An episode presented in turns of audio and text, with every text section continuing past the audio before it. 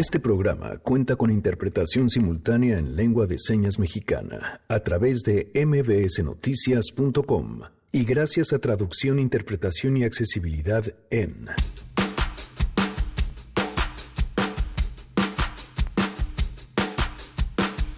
¿Qué hay que tomar en cuenta sobre el asunto de las reformas que van en contra de los factureros? Platicaremos justamente sobre este tema.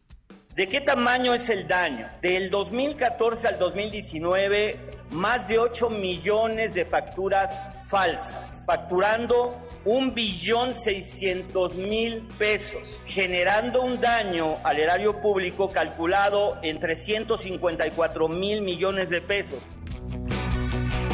Ya quedó la ley de etiquetado de alimentos aprobada en el Senado. ¿Cómo será la nueva realidad para los consumidores y para la industria? Platicaremos también sobre esto. Con esta minuta damos apenas un paso en el camino de mejoras necesarias para atender la amenaza más grave que hoy tenemos, la obesidad en nuestro país. Tenemos buenas noticias y más. Quédense, así arrancamos a todo terreno. MBS Radio presenta A Todo Terreno con Pamela Cerdeira.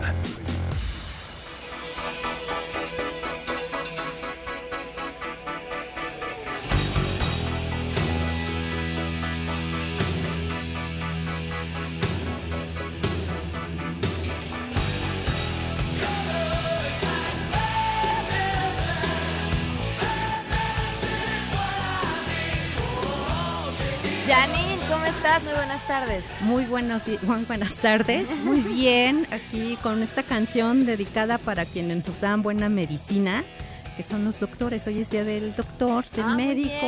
Entonces, este, pues un abrazo a todos, a todos. Si me permite, yo le quiero enviar un saludo muy especial al doctor Víctor Lozano, un gran eh, este cardiólogo, cirujano que que bueno, que, que nos a tu- echó fue el quien le atendió a tu papá, justamente. Exacto, que nos trajo a la vida a mi papá. Así es que a todos los doctores, a él y a todos, pues que Un fuerte día. abrazo. Gracias, Gracias.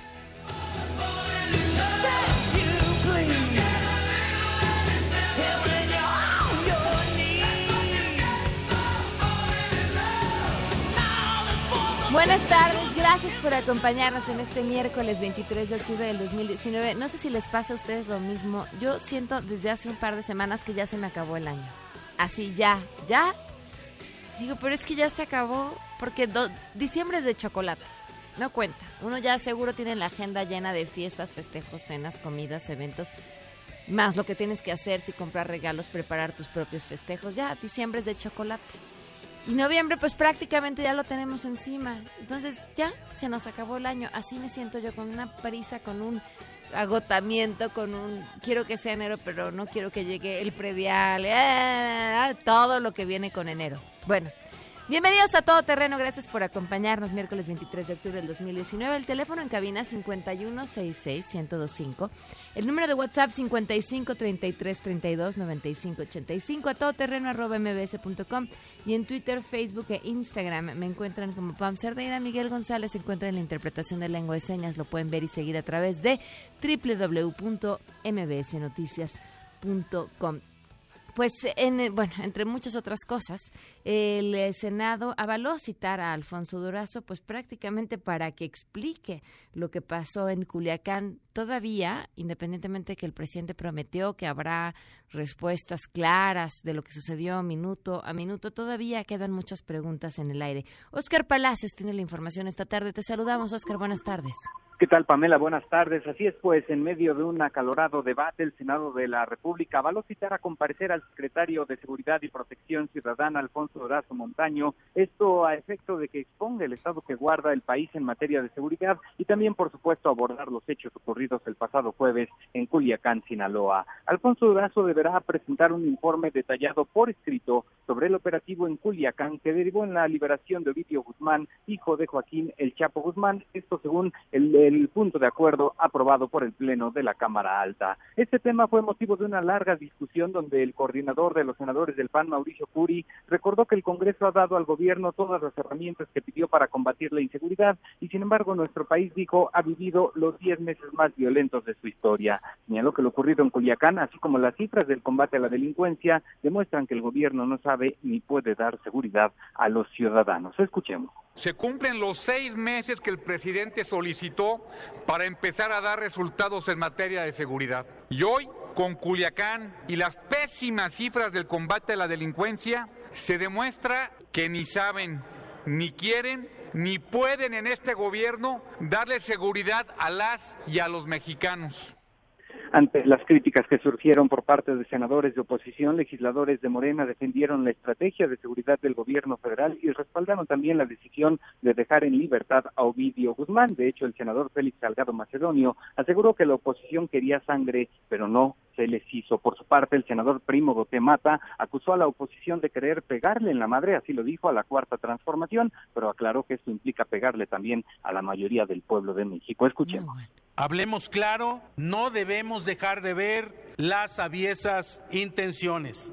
Quieren pegarle en la madre a la cuarta transformación, pero la madre de la cuarta transformación es hoy la mayoría del pueblo de México. Y el pueblo de México, el pueblo unido, jamás será vencido. Sin embargo, el vicecoordinador de los senadores del PRI, Manuel Añorbe, aclaró que lo que quieren es que no se le pegue, que no se le pegue al país. Escuchemos. Nadie le quiere pegar en la madre a la cuarta transformación. Que quede claro, queremos un gobierno que dé resultados. Lo que queremos también es que no se le pegue en la madre al país. Queremos respuestas al culiacanazo del jueves negro. Ni perdón, ni Ovidio.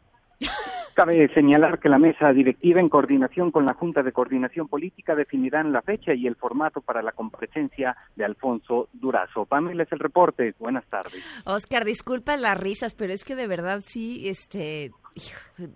No, no debe, uno, si, uno toma en cuenta que vienen desde el Senado, uno le dan más ganas de llorar que de reírse, pero, pero, pero están tan llenos de lugares comunes, de verdad. Ese es el nivel de debate que se ha alcanzado en el Senado de la República, ah, sobre todo en la actual legislatura. Es algo que no se había visto años anteriores, ahora, ahora se está viendo ya en el Senado de la República. Ni hablar. Oscar, muchísimas gracias. Hasta luego, buenas tardes. Hasta luego, no lo puedo haber dicho más claro. El nivel de debate, esa es la profundidad de lo que se discute. Bueno, así, así nos representan. Y a veces, ¿qué les digo? A veces nos la merecemos. Tenemos buenas noticias.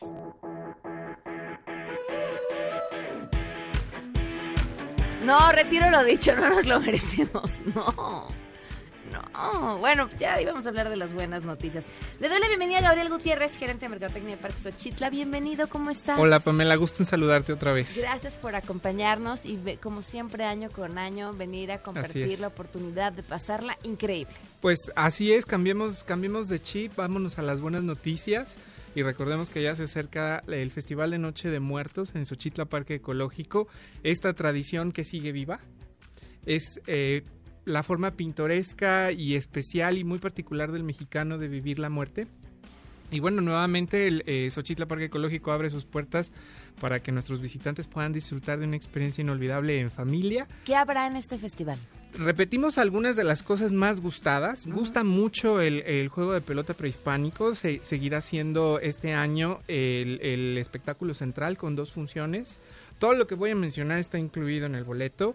Eh, gustó el año pasado la representación de La Llorona, a pesar de que era un segmento cortito, un cuadro nada más pero nos decían pongan la obra completa. Bueno, va a estar la obra completa de La Llorona con varias representaciones a lo largo del día y también a la gente le gusta mucho ser asustada, ¿no? Es como parte de, la temporada, pero como estamos en, el mood de Noche de Muertos muy a lo, a lo mexicano, eh, dijimos cómo lo, cómo lo representamos, entonces el terror en la cultura mexicana es a través de las leyendas. Okay. tendremos un grupo que, que, va a representar algunos cuadros eh, de leyendas mexicanas eh, titulado El Sendero entre Vivos y Muertos. Entonces por ahí se nos va a aparecer el charro negro, la, planchada, la llorona también. Y una leyenda local de Xochitla, el Patitas. A ver, cuéntame quién es el Un niño que dicen que se aparece. Ok.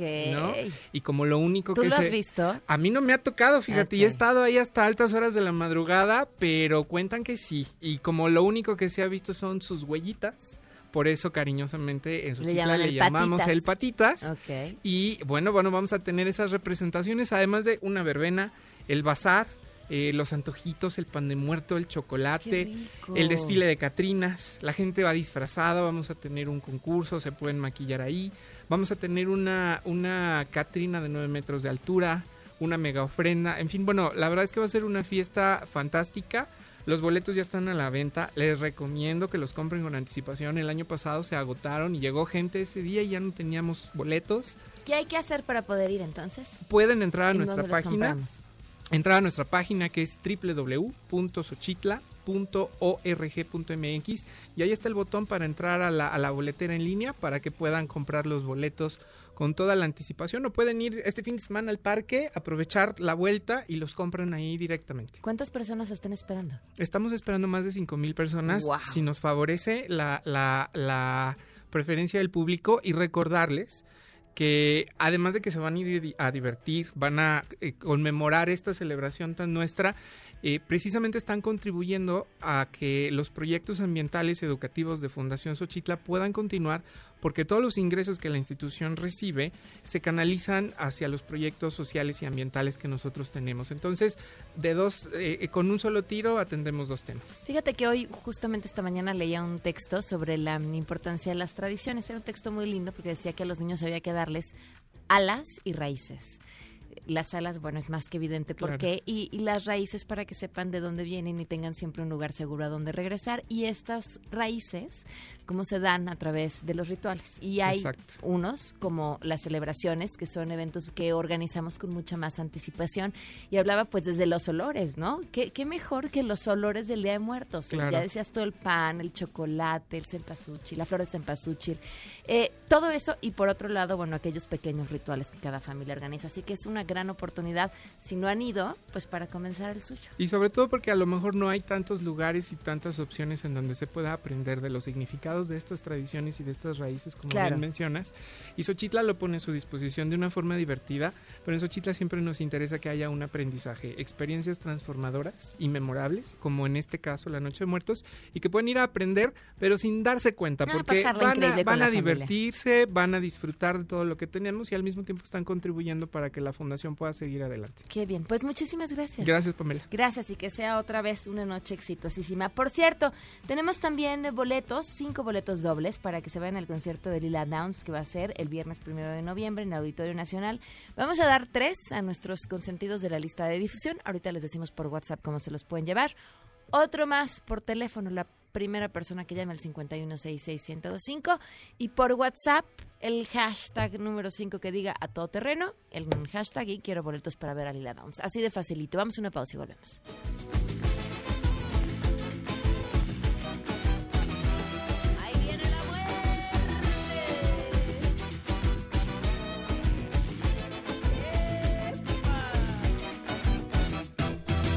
Estaba sentada la parca, fumándose de su tabaco. Con los santos se discutía quién se echaba su último trago.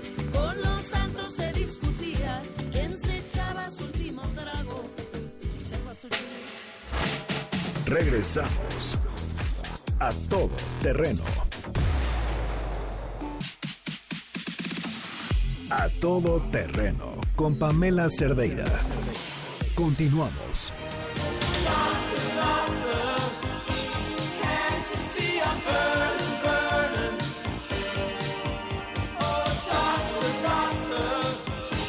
Con 20 minutos, continuamos a todo terreno. Nos acompaña y me da muchísimo gusto que así sea Lil Álvarez. Ella es fiscalista y académica de LITAM. Bienvenida, gracias por acompañarnos. Gracias a ti por la invitación. Los factureros está, es un tema que está en boca de todos y yo creo que tendríamos que partir por ahí, ¿no? De qué, qué- quiénes son, para qué sirven, cómo lo hacen, por supuesto, todo es a un- al margen, a- fuera de la ley, eh, y, y- y cómo nos afecta para entender todo este problema. Sí, yo creo que lo más importante es entender primero cuál es el problema y aclarar que desde mi punto de vista es un problema real, es un problema grave y es un problema que se tiene que atender. En ese sentido, todo el medio de, de fiscalistas hemos aplaudido la decisión de tomar acción contra este sector que ha afectado mucho nuestra propia reputación Porque Claro. ya nos pasa que cuando tú dices yo soy fiscalista, piensan Que vendes facturas. que vendes facturas, ¿no? Entonces a mí me ha pas- pasado en mi oficina que me dicen, ¿y cuánto cuesta la factura? Y yo no entiendo de qué me están hablando. Entonces, ¿cuál es el problema o qué es esto de vender facturas? Ajá. Voy a poner un ejemplo muy sencillo. Yo tengo una empresa y calculo mi utilidad. Y resulta que mi utilidad son 100 pesos. Si no hago nada y aplico la ley, pues tendría que pagar 30 pesos de impuestos. Se me acerca una de estas personas que son factureros y me dice, no hay problema, yo te vendo, así entre comillas, una factura. Vamos a decir que te presté un servicio por 100 pesos, de manera que tu utilidad quede en cero. Y si queda en cero, pues pagas cero impuestos. Entonces entras en esta operación que claramente es ficticia, pero te emiten una factura, tal cual una factura, y por eso muchos abogados o muchos fiscalistas han dicho, no es que la factura sea falsa, sí es un CFDI verdadero, pero que ampara una operación Que no que existió. realmente no existió. Y generalmente son empresas de papel. Ese es el al segundo punto que vamos a llegar. Pero yo creo que primero lo que debe de ser claro es, pues yo ya compré la factura y me siento muy contenta porque en lugar de pagar 30, pagué cero pesos de impuestos. Pero pagaste una factura. ¿Qué costo tiene esa factura? bueno, entonces en el mercado ya hay nos dijiste por- que tú nos las, ve- no las No. vendes. Eso nos queda clarísimo. En el mercado hay diferentes porcentajes por una factura, pero te pueden cobrar 5, 6, hasta un 10%. Ok. Este es el, el intermediario que te entrega la factura. Ok. Ahora bien, si yo nada más pagué por una factura, hice la transferencia, que por ley tengo que hacer una transferencia para que sea deducible, y el facturero tiene mi dinero, pues hasta ahí no hice ningún negocio. Entonces, ¿qué tiene que pasar? Que este señor me tiene que regresar mi dinero. La forma, hay diferentes formas, pero la forma más clara y fácil que me lo regresen, pues es en efectivo, ¿no? Y es por eso que yo siempre he dicho que hay que tener mucho cuidado con los factureros, porque probablemente el facturero no va a cambiar un cheque de 100 mil pesos para darme 100 mil pesos en efectivo. ¿De dónde nos imaginamos que viene ese efectivo? Pues de la delincuencia organizada. Exactamente. Entonces, si me preguntas, yo creo que la tendencia clara de un facturero es terminar siendo un centro de intercambio de efectivo, que eso pues básicamente pues es lavado de dinero, ¿no? Entonces yo le diría a todos los que nos están escuchando, primero tengan mucho cuidado porque independientemente de la parte fiscal que ahorita vamos a analizar, hay una cuestión mucho más grave, que es que no te veas involucrado en un círculo o en un grupo de personas que están lavando dinero, ¿no? Ahora, entonces, ese- esa es la conducta que claramente el fisco quiere combatir. ¿Por qué? Porque el grado de compra de facturas en este país es escandaloso. ¿Cómo lo podríamos medir? ¿Cómo podemos saber qué tanto es y cuánto daño se le está haciendo al fisco? Pues mira, yo no tendría forma de darte el número. Sí sé que la gente del SAT nos ha dado el número de las empresas que tienen catalogadas como empresas que celebran operaciones ficticias. La verdad es que este número nos dice muy poco, porque esas son las que el fisco encontró y catalogó, pero pueden no ser todas. Entonces, inclusive ese número que, ha- que han estado repitiendo mucho las autoridades fiscales me parece que es un número engañoso porque puede no darnos una dimensión real del problema. ¿Cómo podemos entender entonces el tamaño del problema? El problema es enorme. Yo, y, y ahorita te voy a decir cuál es la segunda parte del problema, muy grave desde mi perspectiva y que no se ha tocado en, en- en una medida importante. Creo que el mayor problema, o la- por lo que estamos en esta situación, es que sí ha habido un nivel de corrupción escandaloso y sí llevamos por lo menos tres sexenios que se ha permitido abiertamente la cuestión de facturación. Ahora, digo, tampoco creo que sea ningún secreto que entre los principales clientes de las factureras han estado los gobiernos. Claro, pero más Es en secreto, este- pero habría que probarlo porque estamos hablando de un delito. ¿no? Claro. A ver, te voy a decir el segundo negocio principal de las factureras y ahorita vamos a los gobiernos. Tu primer negocio es esta venta de facturas. El siguiente negocio que a mí me preocupa más y he sido como mucho más activa en denunciarlo son los famosos outsourcings ilegales o contratación de personal tercerizado. ¿Cómo funciona? Bueno, aquí lo que pasa es que tú contratas a una empresa, esa empresa te presta un servicio normalito, le pagas, deduces y esa empresa contrata a los empleados que deberían de ser tuyos. Ok. Entonces, hay empresas que hacen esto en forma legal, típico manpower, las. ¿no? Y hay empresas que lo hacen en forma ilegal.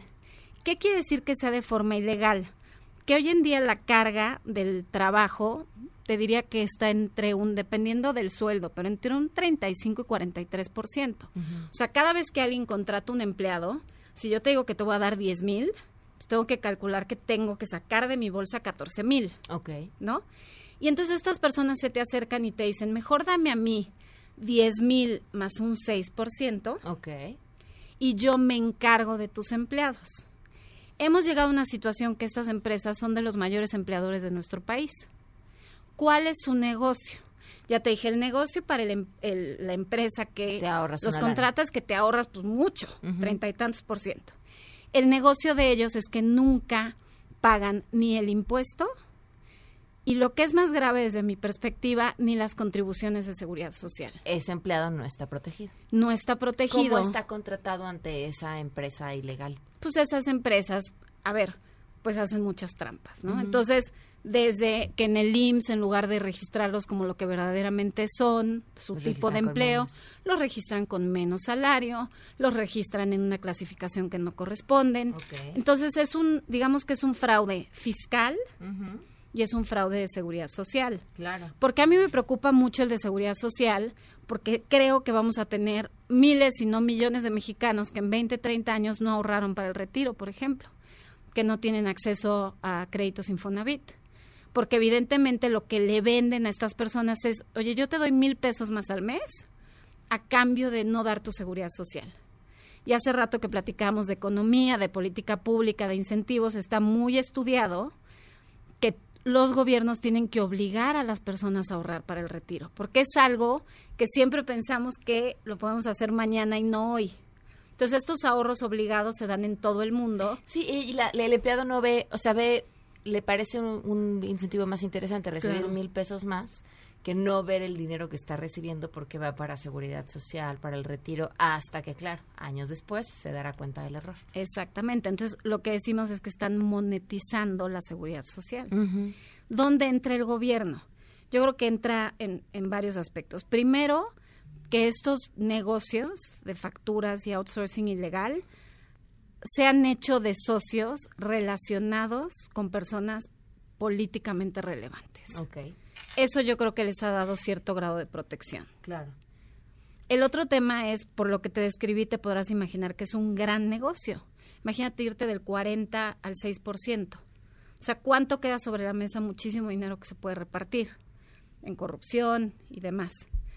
Tercer punto es que en la medida que a los gobiernos les han limitado sus plazas, han empezado a contratar vía prestación de servicios. Entonces tú dices, bueno, a ver, tal gobierno, antes podía tener cinco mil empleados.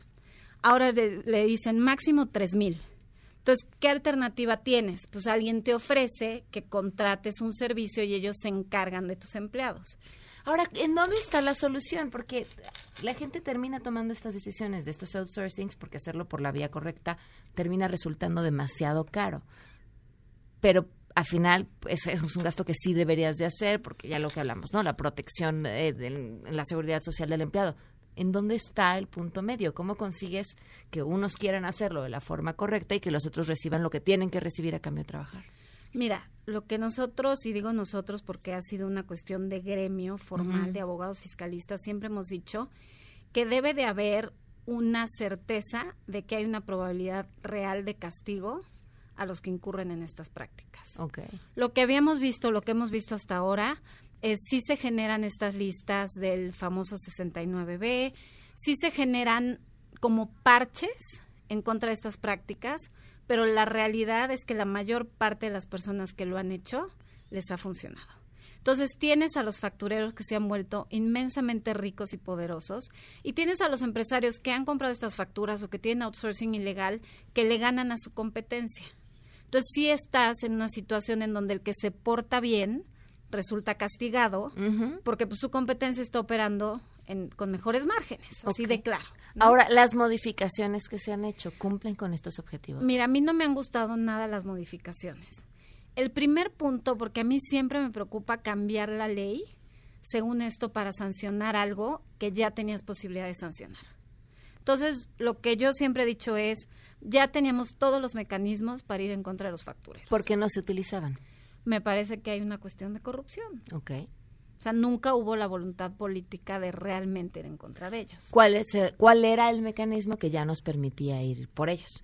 No, ya tenías en el Código Fiscal pues todos los supuestos de, de los delitos que configuran el comprar una factura o el tener una deducción que no es debida o que es falsa vía una factura falsa. Ok.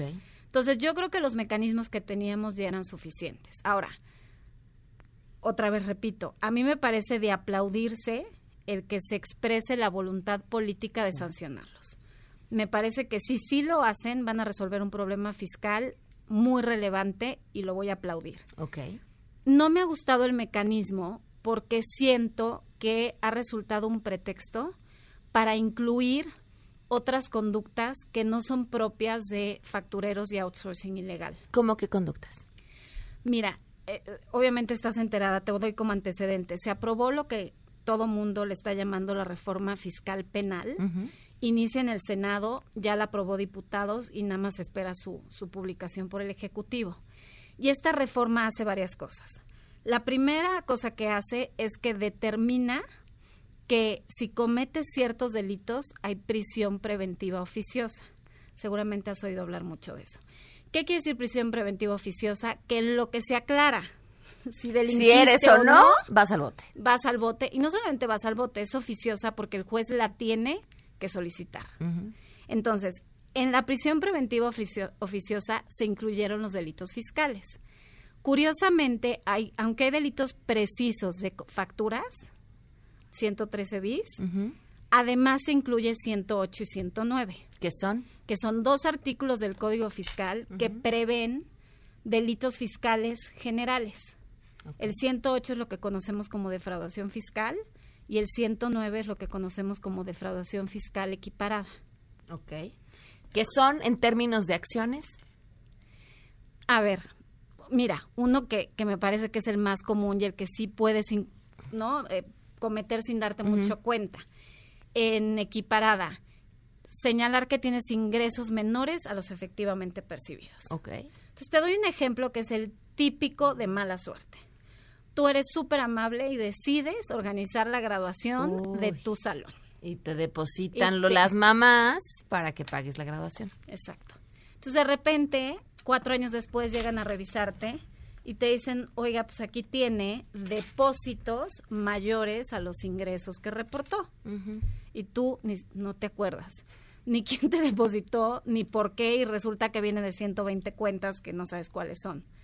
Si no eres muy cuidadosa de, en el proceso de auditoría demostrar el origen de esos depósitos, te podrías ubicar en un supuesto en donde tienes ingresos, porque esos depósitos se van a considerar ingresos, superiores a lo que reportaste. Ok. Entonces, sí, sí hay que aclarar que para que haya prisión preventiva oficiosa, la defraudación fiscal tiene que ser equiparada. Entonces, ahí no tendrías el problema, porque para que sea, perdón, no equiparada, calificada, para que sea calificada, tienes que incurrir en otras conductas adicionales, como comprobantes falsos, o sea, tiene que tener mayor Toda grado la de intención gravedad. de, ok. Pero en la que sí puedes incurrir, y esto es lo que es súper preocupante, es en delincuencia organizada. ¿Por un hecho como este? Por un hecho como este. ¿Qué te dice el dictamen y qué te va a decir la autoridad fiscal que está defendiendo esta reforma? Te dicen, a ver, mira, para que sea delincuencia organizada necesitas que sean tres o más personas y dos, necesitas ser una conducta reiterada y continua. Eso dice inclusive el dictamen del Senado. O sea, no pongan su cuenta para la organización del Halloween, luego para la de la graduación y si después viene el festejo del 10 de mayo digan, yo ya no le entro. Un poco la pregunta, y aquí el problema es siempre que hay calificativos o adjetivos, entras en una cuestión preocupante, ¿no? Porque ¿qué es una conducta Sí quedas a- reiterada? Híjole, ok, así, a la decisión arbitraria de alguien. Exacto. Entonces, a mí si me preguntas, lo que más me preocupa es que creo que estamos dando una herramienta súper amplia para un problema muy preciso. Ahora, ¿hay en estos supuestos un monto, a partir de, son 7 millones de pesos? 7.8. Pero en un año, en una operación, ¿está definido? Tienes razón, que no es muy claro. Yo te diría que son 7.8 como resultado de la auditoría del proceso de revisión. Entonces, a ti te auditan, no sé, 2014, sale que tu adeudo fiscal es de 7.8, ahí podría proceder. ¿Qué, es lo importante? Porque de repente decimos, oye, 7.8 millones es muchísimo dinero. Depende. Pero acuérdense que en materia fiscal hay multas, hay actualización, hay recargos. Entonces, para tú llegar a 7.8, casi siempre, así para una idea rápida, tu problema era de la mitad. Ok. Vamos a una pausa. Seguramente el público que nos está escuchando tiene preguntas. Les recuerdo cómo hacerle 5166125 el teléfono o 5533329585 el WhatsApp y seguimos platicando. Gracias. Sí. Regresamos a todo terreno. A todo terreno con Pamela Cerdeira. Continuamos.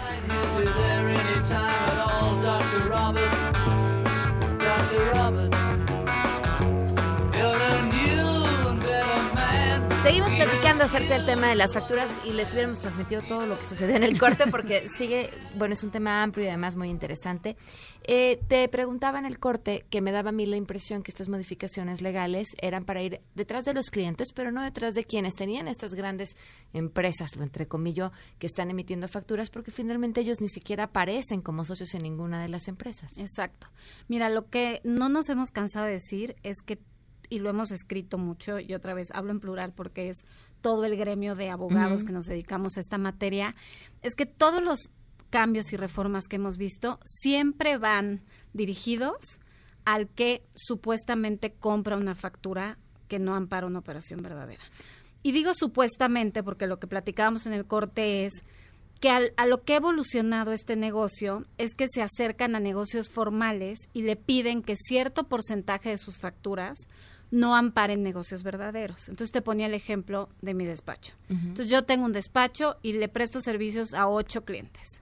Pero un facturero me dice, préstame dos de tus facturas. Y vamos a decir que dos personas te les prestaste servicios.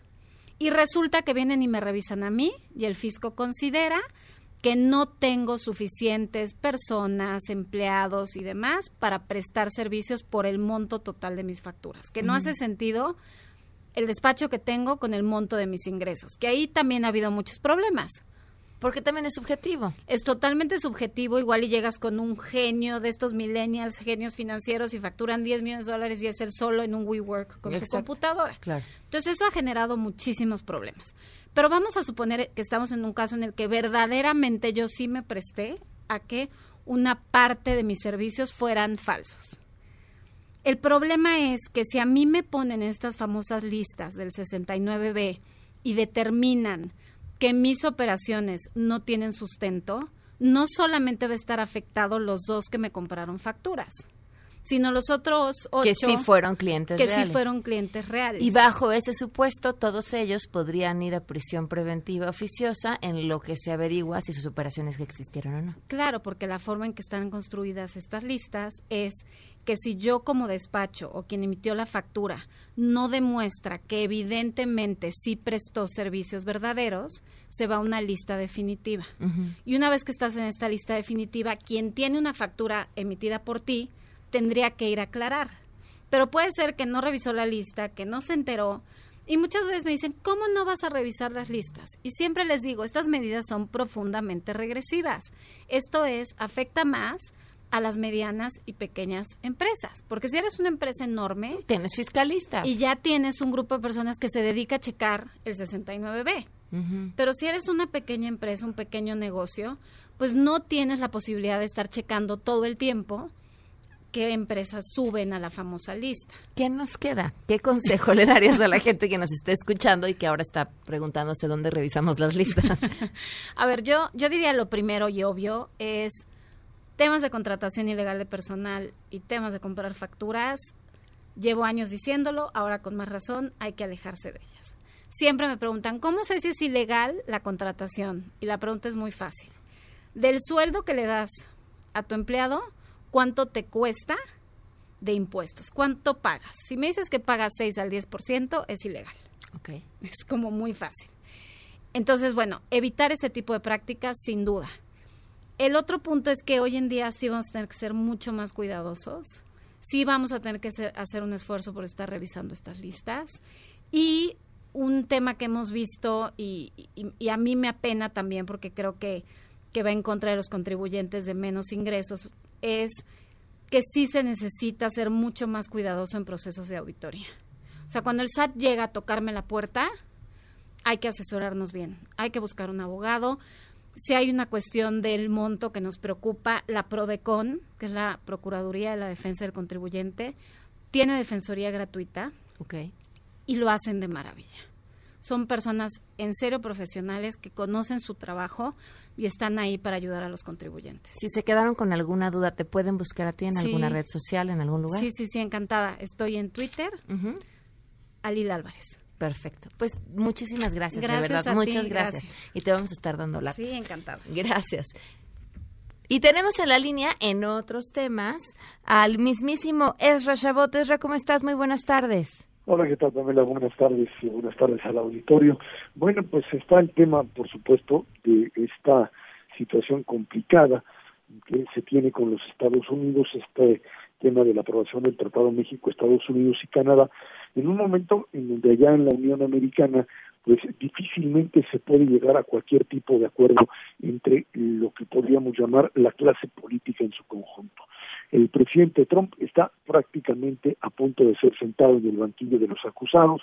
El día de hoy, pues los eh, republicanos armaron un escándalo adentro de, la, de uno de los comités en donde iba a testificar pues eh, un enviado diplomático de los suyos en Ucrania para hablar precisamente de pues esa temática tan difícil de manejar con respecto a lo que Trump mandó como orden, la orden de que no se le diera dinero a Ucrania para pues eh, finalmente obligar a ellos a investigar al señor Biden y en medio de esa de esa guerra es que en paralelo se pretende que los demócratas encabezados por Nancy Pelosi pues simple y sencillamente aprueben el Tratado México, Estados Unidos y Canadá. Por otro lado, allá en Canadá, elecciones donde gana el señor Trudeau, nada más que los liberales tendrán que negociar con los grupos ecologistas y más hacia la izquierda que buscan también pues medidas ecológicas y laborales adicionales al tratado y esto lo convierte en algo sumamente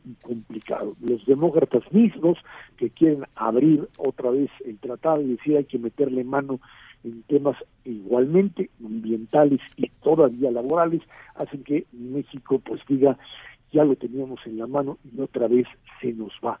En medio, por supuesto, además de las otras presiones, presiones que tienen que ver con el ámbito interno, es obvio que el asunto Culiacán está vinculado a esa presión de la DEA por detener al capo que se nos fue o que lo soltamos y esto, por supuesto, complica fuertemente la visión de una economía mexicana que se dice podría crecer o podría crecer el próximo año al 2%, así lo espera el secretario de Hacienda Arturo Herrera y que pues en estas condiciones vuelve a ser bastante complicado.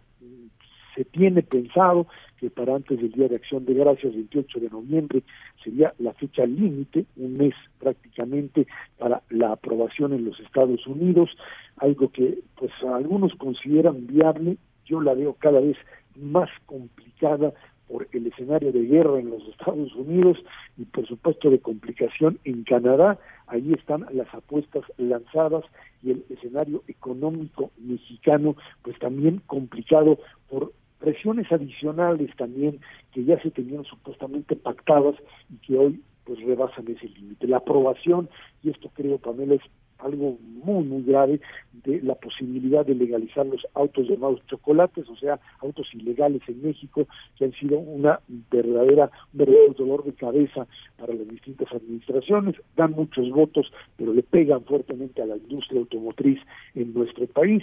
Parece que va ganando la apuesta de legalizarlos en contra del compromiso que el propio gobierno realizó con la industria automotriz. Estamos metidos en un serio problema de promesas y contrapromesas que pues no le van bien a una economía que está a punto de entrar en una recesión dicen allá en los Estados Unidos y en México, pues con un crecimiento prácticamente de cero este año y que pretende brincar al terreno positivo. Ahí estamos en, otra vez metidos en un escenario mundial complicado y un escenario nacional que está exactamente en la misma tesitura. Pero para donde voltemos, Esray, es que te escuchaba y decía, bueno, pues es que esta situación conflictiva de Estados Unidos prácticamente inició con su administración actual, así que no se ve momento en el que esto se detenga absolutamente parecería ser que esto se va a complicar y se va a complicar más. El próximo año, en un escenario electoral, me parece ser será una nueva guerra civil, eh, como no la habíamos visto en los Estados Unidos desde hace mucho tiempo, con un Trump aferrado a seguir en el poder y los demócratas pues dispuestos a hacer correr en paralelo, por un lado, pues el proceso de el juicio político con la propia campaña electoral. Ezra, como siempre, un gusto escucharte. Gracias, igualmente. Hasta Un fuerte abrazo, Ezra Shabot. Vamos a una pausa y continuamos a todo terreno. Regresamos a todo terreno. A todo terreno con Pamela Cerdeira. Continuamos. Enneagrama Nueve formas de ver la vida con Andrea Vargas y Adelaida Harrison. A todo terreno. Continuamos a todo terreno. Ya están aquí Andrea Vargas y Adelaida Harrison. Bienvenidas, ¿cómo están? Muy bien, encantados de verte, Pamelita. Eran, estábamos en, el lo que nos detenía en el camino al éxito y nos quedamos en el la, personalidad 6 que los seis, así soy como la alumna ñoña, ñoña, ñoña, que le gusta demostrar cuánto aprendió. Es que mi marido es así. Son esas personas de vamos a comer, ay, pero va a estar llenísimo.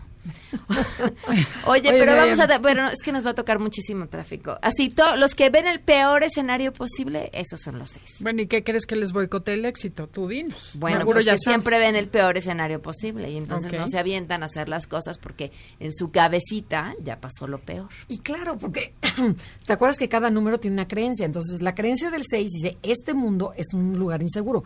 Por lo pronto hay que ser desconfiado y precavido. Entonces, por eso siempre estamos alerta. O sea, siempre que traer el gas aquí listísimo para cuando te vayan a atacar. Esa es el, la personalidad. Yo tengo que conocer a tu marido porque como soy seis. Van a ser súper buenos amigos. Pero, pero es una maravilla tener un seis cerca porque a pesar de que te boicotea todo, pues generalmente ya lo previeron todo y si ellos se encargan de organizar el viaje, pues nada malo va a salir. Claro. Nada más falta que organicen el viaje. Sí, el éxito, es, la verdad es que sí, se preparan súper bien, previenen todos los imprevistos, o sea, nada se les va. El problema es que quieren tanta certeza que eso hace que sean demasiado cautelosos y posponen sus proyectos. Mm, okay. Y otra manera como nos boicoteamos el éxito es que desconfiamos de nuestras propias capacidades, que esa es la peor. O sea, es no creemos en nosotros mismos, es como que me tiene que decir alguien y me tiene que decir mi socia, me tiene que decir mi jefe, me tiene que decir mi marido, o sea, en lugar de o, el que quieras, ¿no? ¿Y cómo te das cuenta, Andrea, de tus capacidades por ti solita? Cuando ya lo haces y ves que sí pudiste y que claro que sí puedes, que es algo mental, que el chiste es cambiar la mente, cambiar el pensamiento y decir, sí puedo, es fácil y lo voy a lograr. A ver, ¿cómo te boicoteabas tú antes de la negra? Eh, por ejemplo, ahí te va una. Este, pues una vez me dijeron, oiga, eh, son 200 personas, ¿podría dar el enneagrama? Yo dije, en la torre no tengo PowerPoint, no tengo no sé qué. Entonces, ¿sabe qué? Es que me voy de viaje en esas fechas, no ¿Qué dices? Ve, decías, oportunidad de 200 personas que conocieron el enneagrama, darme yo, dices, no, solita te boicoteas. O me acuerdo otro también que, que de veras dices, pues, retrasada mental, un examen de computación para sacar así de todos los rollos bueno, yo sentía que no podía, que no sabía. Entonces, este, me inventé también que tenía que ir con mi marido a un viaje y que no iba a poder hacer el examen. O sea, y no hice el examen. Pero claro que podía haber hecho, pero, pero yo misma me traiciono. Y eso es lo que nos pasa al 6, por no creer en nosotros mismos. Entonces, hasta que de veras te lo vas probando que sí puedes y con, y con, pedazos, con cositas chiquitas. Es la manera como vas, la autoestima va creciendo y luego dices, oye, ¿por qué no?